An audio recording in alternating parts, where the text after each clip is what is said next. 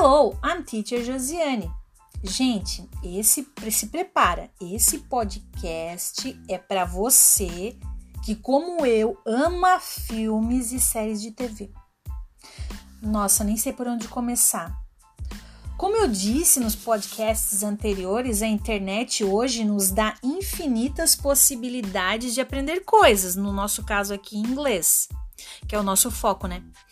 Gente from Heaven, o tanto de coisas boas para assistir é demais que vai faltar vida para dar conta de assistir tudo.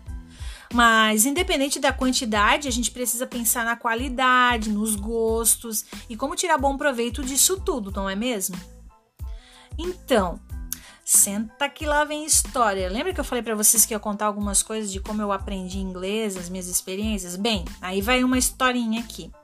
Eu, além de músicas e tal, eu sou absolutamente apaixonada por filmes e seriados. Sempre fui e cada vez eu tenho mais certeza de que isso será meu crush eterno. Eu sou do tempo que a gente alugava fita VHS e DVD nas locadoras. Oi? Você não sabe o que é fita VHS? Para agora, pausa aí e vai pesquisar na internet.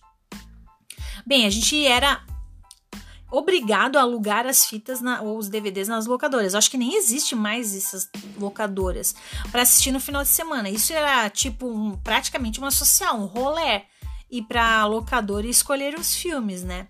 Esse lance de seriado nem era tão popular assim, mas tinha altos na TV aberta, tipo MacGyver, Hulk, Smallville e outras preciosidades pré-históricas, né, gente?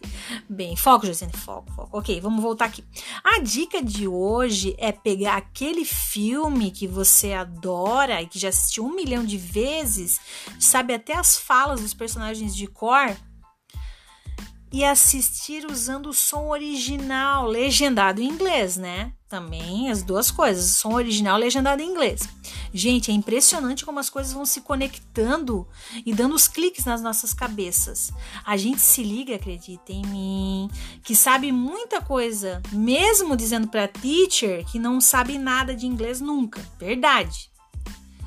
Aí vem aqueles, ah, é daí aquela expressão. Ah, por isso que o título é esse. Ah, ah os palavrões. Não, é esse, pelo amor, né, gente? Palavrão não. Mas isso é uma das coisas que vocês mais sabem. Essa dica também que eu tô falando serve para os seriados. Volta lá e assiste aquela temporada favorita do seu seriado crush. Tipo, o meu agora é Stranger Things, né? Ou Lucifer. Ou um outro dos 30 que eu acompanho. Meu Deus do céu, 30 seriados.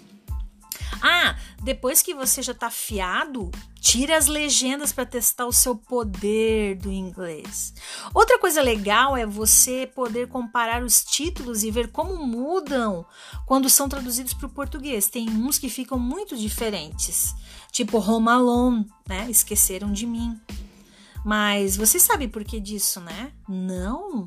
Bem, as traduções dos títulos são para chamar a atenção do público, então tem que convencer a galera a assistir, né? Mas hoje esse negócio já tá é, diferente, eles estão mantendo mais os títulos originais e obrigando o povo a se coçar e aprender inglês para descobrir o que, que aquilo quer dizer, por que, que eles tiraram aquele nome daquele jeito daquela série. E aí, qual vai ser a programação para hoje? Filme ou seriado? Bye!